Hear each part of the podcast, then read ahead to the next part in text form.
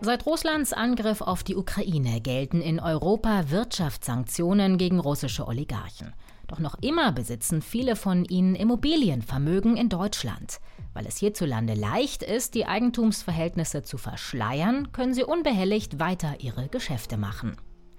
Darum geht's in dieser Folge von Wieder was gelernt, dem NTV-Podcast. Wenn Sie immer auf dem neuesten Stand sein wollen, dann können Sie uns abonnieren in der NTV-App. Wir schicken Ihnen eine Push-Nachricht, wenn wir eine neue Folge veröffentlicht haben. Uns gibt's natürlich auch sonst überall, wo es Podcasts gibt. Alle Plattformen habe ich Ihnen in die Show Notes auch nochmal reingeschrieben. Ich bin Caroline Amme. Schön, dass Sie mit dabei sind. Heute ist Freitag, der 10. Februar. Hallo! Polizisten und Steuerfahnder durchsuchen im September eine Villa in Rottach-Egern am Tegernsee südlich von München, tragen Gemälde, eine Weinsammlung, Schmuck und Computer raus. Gleichzeitig gibt es Razzien in mehreren anderen Anwesen. Kreisen zufolge hat sich die Aktion gegen Alischa Usmanov gerichtet, einen der reichsten Russen. Die Staatsanwaltschaft München hatte die Identität des Tatverdächtigen nicht bestätigt, nur von einem russischen Staatsbürger gesprochen. Zum Zeitpunkt der Razzia ist die Villa leer. Usmanov soll längst in seine Heimat Usbekistan geflohen sein. Der Vorwurf Sanktionsvergehen, Steuerhinterziehung und Geldwäsche. Usmanov steht seit Ende Februar 2022 auf der Sanktionsliste der EU. Sein Vermögen wurde eingefroren. Ihm wird vorgeworfen, dass er Wertgegenstände in Millionenhöhe nicht angegeben hat. Wir ermitteln gegen einen russischen Staatsbürger wegen des Verdachtes eines Verstoßes gegen das Außenwirtschaftsgesetz.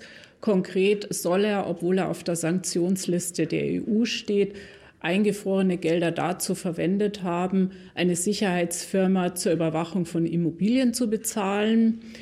Wir durchsuchen bei 24 Objekten in mehreren Bundesländern. Insgesamt sind dabei rund 250 Beamte im Einsatz. So im Herbst die Sprecherin der Staatsanwaltschaft München, Andrea Grape, zu Reuters.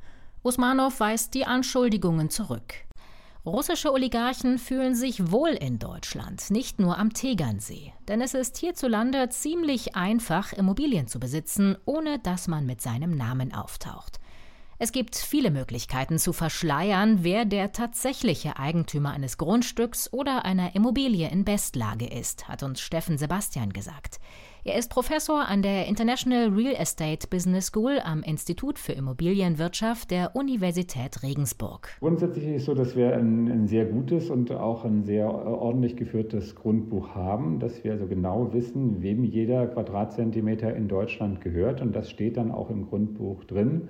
Nur wenn im Grundbuch eben eine Gesellschaft drin steht, die ihren Sitz im Ausland hat, dann ist den deutschen Behörden in der Regel nicht möglich, sicher zu ermitteln, wer tatsächlich Grundstückseigentümer ist, also wer dann nachher Gesellschafter dieser Gesellschaft ist. Wer verschleiern will, dass ihm eine Immobilie gehört, registriert seine Firma in einer Steueroase.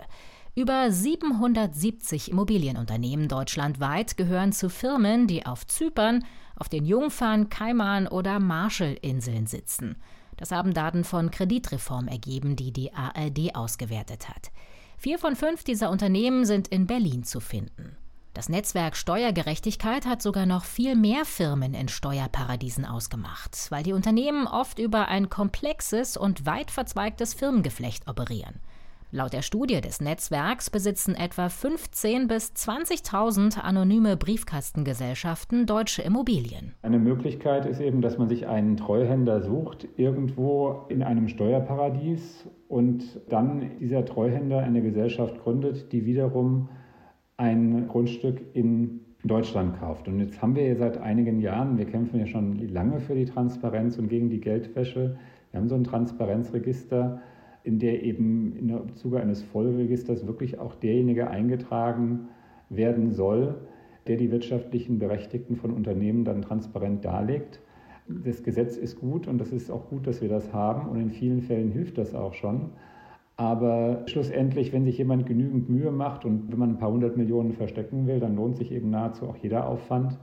Dann wird es sehr schwierig bis sehr aufwendig, dann auch wirklich für den Staat das Gesetz dann auch tatsächlich durchzusetzen. Zwar gäbe es eine Zusammenarbeit mit den Steuerparadiesen, die laufe aber schleppend, sagt Sebastian. Das Transparenzregister in Deutschland soll gegen Geldwäsche helfen. Dort haben aber immer noch zu wenige Firmen die Daten ihrer tatsächlichen Eigentümer eingetragen. Anfang Dezember haben noch die Details von etwa der Hälfte der Firmen gefehlt.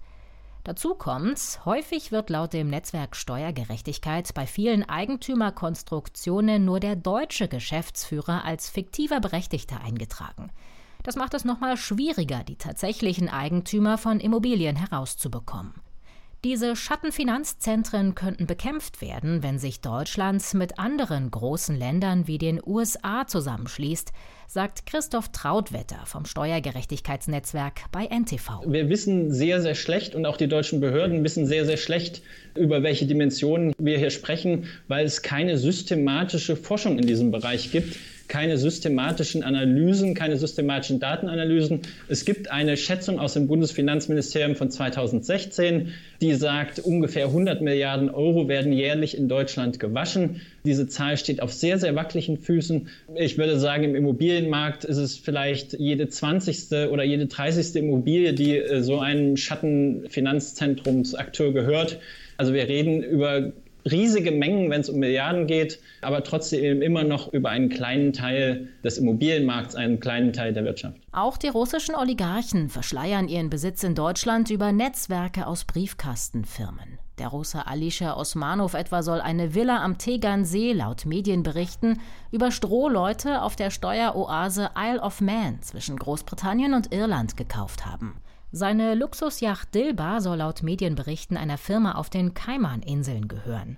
Für einige Firmen hat Usmanov Familienangehörige als Besitzer eintragen lassen. Ähnlich hat das auch der russische Oligarch Roman Abramowitsch gemacht. Kurz vor dem Ukraine-Krieg soll er Vermögen in Höhe von mehreren Milliarden US-Dollar auf seine Kinder übertragen haben. Experten gehen davon aus, dass in Deutschland schätzungsweise 20 bis 50 Milliarden Euro an russischen Vermögenswerten liegen. Beschlagnahmt wurden davon aber nur rund 5 Milliarden Euro. Welche Immobilien- und Firmenbeteiligungen die Oligarchen haben, lässt sich durch ein Gesetz, das Sanktionsdurchsetzungsgesetz, etwas einfacher herausfinden, sagt Immobilienexperte Steffen Sebastian.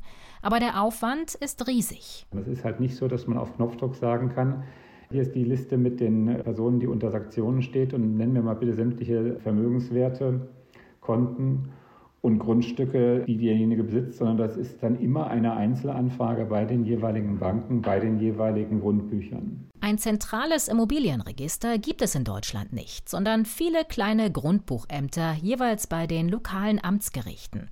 Das macht eine Abfrage, wem welches Grundstück gehört, kompliziert. Andere Länder sind da fortschrittlicher. In England oder Italien kann man Grundbuchdaten online abfragen. Wenn es dann irgendwas ist, dann ist es Ländersache und es gibt eben kein Bundeszentralregister für äh, das Grundbucheigentum, wo ich eben einfach mal so sagen kann, das sind die jeweiligen Eigentümer und die müssten wir jetzt ganz schnell enteignen. Und wie gesagt, dann, sie kriegen auch nur die eingetragenen Eigentümer raus. Wenn eine Gesellschaft eingetragen ist, und deren tatsächlichen Besitzverhältnisse verschleiert sind, dann ist man ganz schnell an dem Ende, was man in Deutschland mit Gesetzen tatsächlich auch transparenter machen kann. Die Gesetze sind da. Das Vermögen der Oligarchen in Deutschland aufzuspüren, bleibt aber schwierig. Was fehlt, ist eine Finanzpolizei wie in Italien, fordert die Gewerkschaft der Polizei. Die könnte verdächtiges Vermögen wie Luxusjachten viel schneller finden und beschlagnahmen. Der Zollfahndungsdienst könnte zu so einer Behörde umgebaut werden. Zwar plant Finanzminister Christian Lindner eine neue Behörde gegen Geldwäsche, ein Bundesfinanzkriminalamt. Bis das einsatzbereit ist, könnte es aber Jahre dauern, sagen Experten. Für Steffen Sebastian ist klar, dass Detektivarbeit nötig ist, um verschleierte Identitäten aufzudecken. Wenn Sie es mit krimineller Energie zu tun haben bei der Verschleierung von Eigentum, um eben Sanktionsmaßnahmen zu verhindern, dann müssen Sie mit kriminalistischer Energie dagegen stehen. Also das ist eine Aufgabe für Polizei, vielleicht sogar für Geheimdienste, um herauszufinden, wo die von Sanktionen betroffenen Eigentümer tatsächlich ihr Vermögen haben in Deutschland. Da ist die klassische Behörde in jedem Fall damit überfordert. Bis dahin bleibt es mühsame Sisyphusarbeit, die tatsächlichen Besitzer von Immobilien herauszufinden. Und dann erst können auch Sanktionen greifen. Das war der NTV-Podcast Wieder was gelernt. Ich danke Ihnen fürs Einschalten. Sie erreichen uns unter der E-Mail-Adresse podcasts.ntv.de. Wir freuen uns über Ihre Kritik und Ihre Themenvorschläge. Ich bin Caroline Amme. Bis zum nächsten Mal. Tschüss.